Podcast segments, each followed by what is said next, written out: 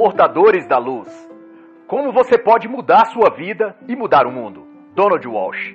O mundo precisa da sua luz agora. Com esta frase, o autor Donald Walsh, que tornou-se mundialmente conhecido após a série de livros Conversando com Deus, produzida na década de 90, vai tratar de sobre como fazer sua luz brilhar.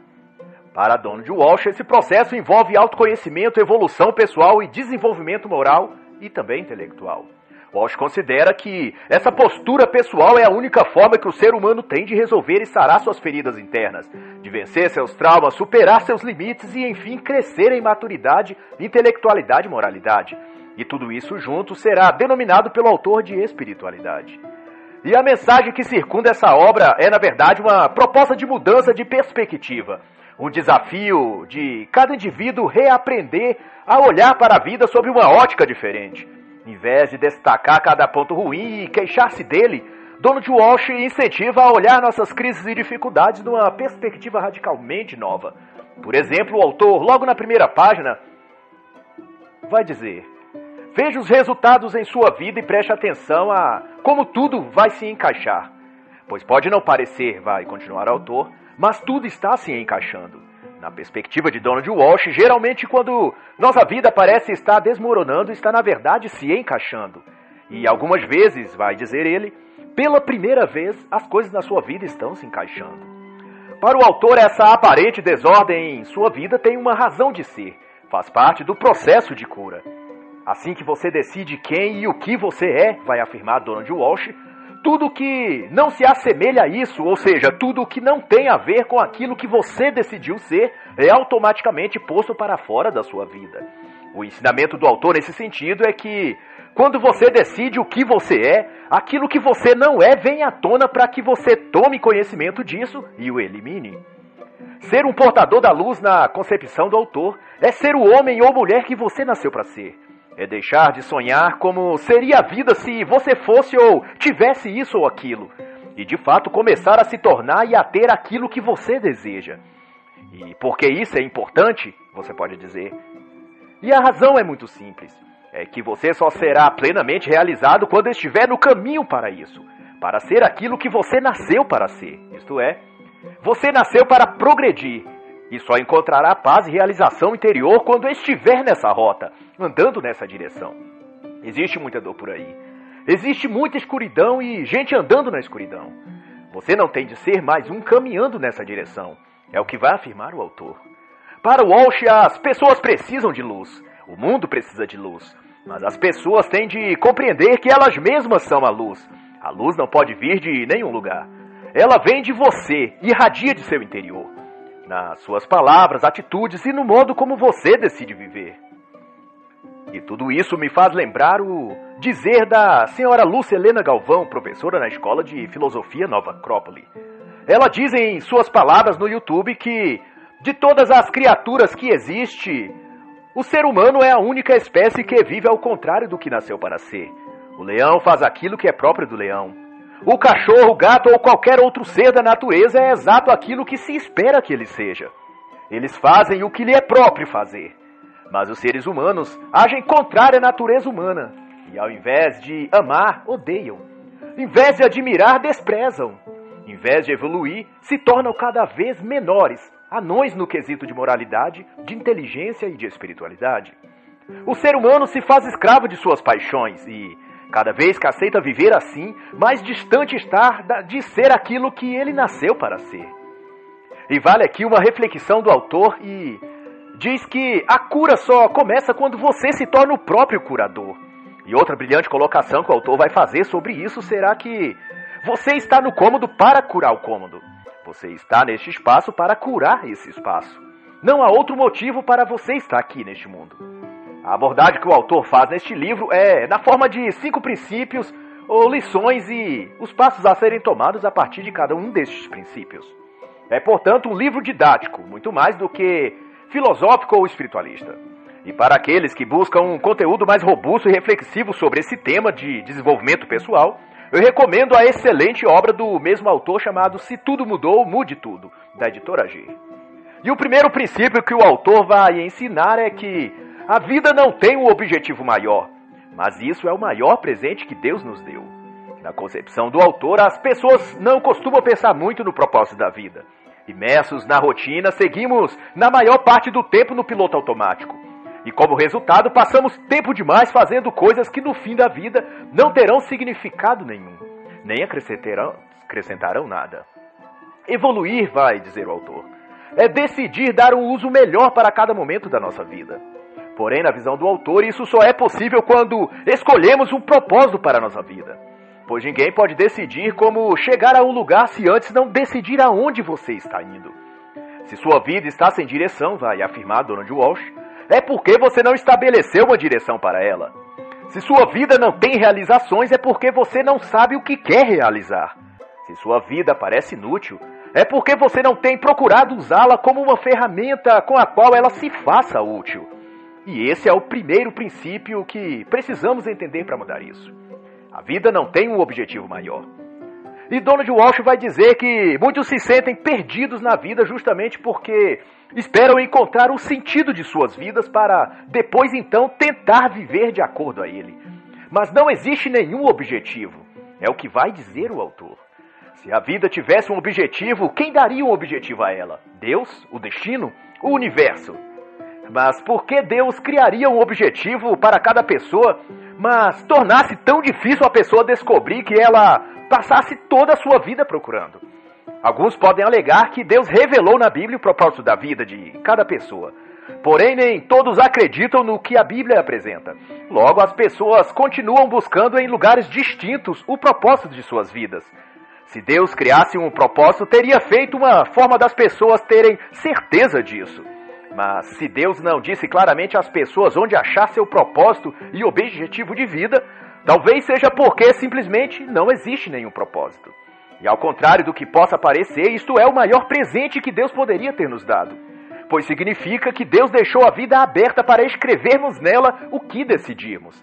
Se a vida não tem um propósito, é para que você possa decidir que propósito quer dar a ela. O autor também vai enfatizar que é certo que toda religião afirma saber qual o propósito da vida, e para achá-la basta as pessoas seguir aquela determinada religião. Porém, isso não é seguir seu propósito de vida, mas seguir uma pessoa que diz que sabe qual é o propósito da sua vida. Não é a mesma coisa de você ter a liberdade de escolher e decidir, ou descobrir por você mesmo, se esse fosse o caso. Isso é mera propaganda religiosa, uma conveniência para atrair seguidores. Mas o que Donald Walsh vai dizer é que não existe um propósito porque Deus quer que nós mesmos criemos um propósito para a nossa vida. É o que vai concluir o autor. E vai dizer ainda que sua função na vida é determinar qual será o propósito da sua vida. E ao criar esse objetivo da sua vida, você cria a si mesmo, pois você estará decidindo livremente quem e o que você virá a ser. É o que vai dizer o autor na página 12. Segundo Walsh, Deus não atribuiu um propósito objetivo para a sua vida para que você mesmo fizesse isso. Você é quem deve criar sua razão de existir. E a lição do autor neste capítulo então será: Não procure o propósito da sua vida em nenhum lugar. Sente-se, respire e decida por você mesmo qual propósito você quer que tenha a sua vida. E o princípio número dois será: Você é um ser humano, não um fazer humano. Fazer é uma função do corpo, vai dizer Walsh, e ser é uma função da alma. Segundo Donald Walsh, uma evolução na vida não pode ser atingida por meio de uma decisão de ação, ou seja, daquilo que você decide fazer, mas por aquilo que você decide ser. A direção que conduz a uma vida melhor, ou a vida certa, nos termos do autor, é aquela que vai no sentido de que a pessoa decidiu ser. O fazer só deve vir depois do ser. E o Walsh vai elaborar ainda melhor esse conceito dizendo que a cada minuto nosso corpo está fazendo alguma coisa, mas o está fazendo por um motivo específico. Isso significa que tudo que levamos o corpo intencionalmente a fazer é porque existe um estado de ser que pretendemos alcançar. Por exemplo, comemos porque queremos ficar nutridos, e ficar nutrido é o estado de ser que chamamos de saudável. Dormimos porque estamos tentando alcançar o estado de ser chamado descansado. Falamos porque tentamos atingir o estado de ser chamado de compreendidos. E assim por diante. Tudo se manifesta indo de uma transição do estado de fazer para o estado de ser. Portanto, tudo que você levar seu corpo a fazer, ou seja, suas atitudes e ações, devem ajudar você a alcançar um estado de ser pretendido por você mesmo. E a lição desse capítulo será: seu corpo é uma demonstração viva do estado de ser em que sua alma se encontra. Em qualquer acontecimento, você está sempre sendo alguma coisa. Seu corpo está sempre demonstrando o que você está sendo. E o princípio número 3 será: tudo o que você está sendo, você está sendo porque escolheu ser. E dentro desse princípio, número 3, o autor vai ensinar que depois que você decide quem você quer ser, não pode se permitir fazer qualquer coisa que viole seu entendimento, sua consciência e sua decisão de ser aquilo que você decidiu. Parece óbvio, mas muita gente se perde na hora de colocar em prática o seguinte padrão de comportamento. Se você decidiu ir na direção da vida certa, você deve se afastar de tudo que te leva na direção da vida errada. Quando você vai em direção ao ser, todo o fazer deve acompanhar esse ritmo. É o que vai dizer o autor. Quando focamos nossa atenção naquilo que estamos sendo, passamos a ver se aquilo que estamos fazendo está ou não nos aproximando daquilo que decidimos ser. É o que vai afirmar o autor com enorme sabedoria. E em uma forma de desafio, o autor vai dizer que, na maior parte do tempo, o foco da nossa vida está 100% voltado para aquilo que estamos fazendo. E isso é um entrave que estaciona nossos sentidos mais elevados. Uma ilustração disso o autor vai fazer ao dizer que, se alguém ligasse para você neste momento e dissesse: Como você está? Você responderia algo como: Estou bem, estou aqui lendo um livro, ou Estou fazendo almoço, ou trabalhando, estou assistindo TV, coisas desse tipo. Isso quer dizer que estamos com a mente sempre focada naquilo que estamos fazendo, porque isso nos define. Nossas atividades e ações falam por nós o que somos, quem somos e o que continuaremos a ser. Mas Donald Walsh vai dizer que se ao invés de a pessoa no telefonema perguntar como você está ou o que você está fazendo, perguntasse: Oi, tudo bem? O que você está sendo? De repente você perceberia que o que você está fazendo talvez não esteja de acordo com aquilo que você escolheu ser. Ser é um estado em que se está, não uma ação que se faz, vai afirmar o autor na página 37. Você não pode fazer feliz, por exemplo, só se pode ser feliz. A grande questão é que estamos tão acostumados a não prestar atenção se o que fazemos está ou não de acordo ao que realmente somos ou gostaríamos de ser, que pensamos que não temos escolha ou controle do que fazemos. Agimos do piloto automático. E o autor então vai dizer que ser uma escolha e não uma indução ou imposição do destino da sorte. Repito, ser é uma escolha e não uma indução ou imposição do destino ou da sorte. E a lição do autor neste capítulo então será: o caminho entre onde você está e onde você quer estar passa inevitavelmente por aquilo que você decidiu ser. Então decida ser outra coisa se não gosta do que você está colhendo pelo caminho que está andando. E o princípio número 4, a partir da página 46, será: quando você decide o que você é, tudo o que você não é se manifesta. Tudo na vida tem seu oposto. Você precisa entender que quanto mais você caminhar para a frente, mais espaço haverá também para ir para trás. Quando decidimos seguir numa determinada direção, as oposições aparecem em forma de pessoas, coisas, acontecimentos e circunstâncias. Essas oposições, segundo Donald Walsh, aparecem porque quando você declara o que você é, aquilo que você não é e aquilo que não contribui ou não sintoniza com aquilo que você é, vem à tona. Se agitam e tornam-se visíveis para que você as elimine do seu caminho e sobre apenas tudo que tem a ver e vibra na mesma sintonia que aquilo que você está buscando ser. Quem nunca ouviu, por exemplo, o ditado: antes de melhorar, vai piorar.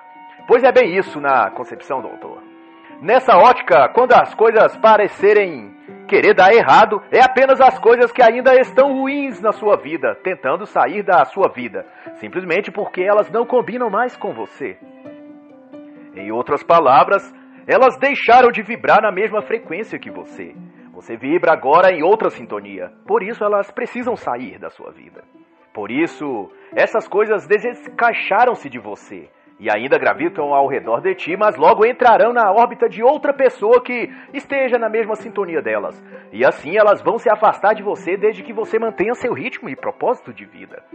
Neste mundo de relatividade, vai refletir o autor, Uma coisa só é o que é em relação a outra coisa que não o é. Ou seja, você só pode ser uma coisa se em relação àquilo que você não é. Isto é, sua alma atrai o que é oposto a você, como forma de fazer com que você seja o oposto daquilo.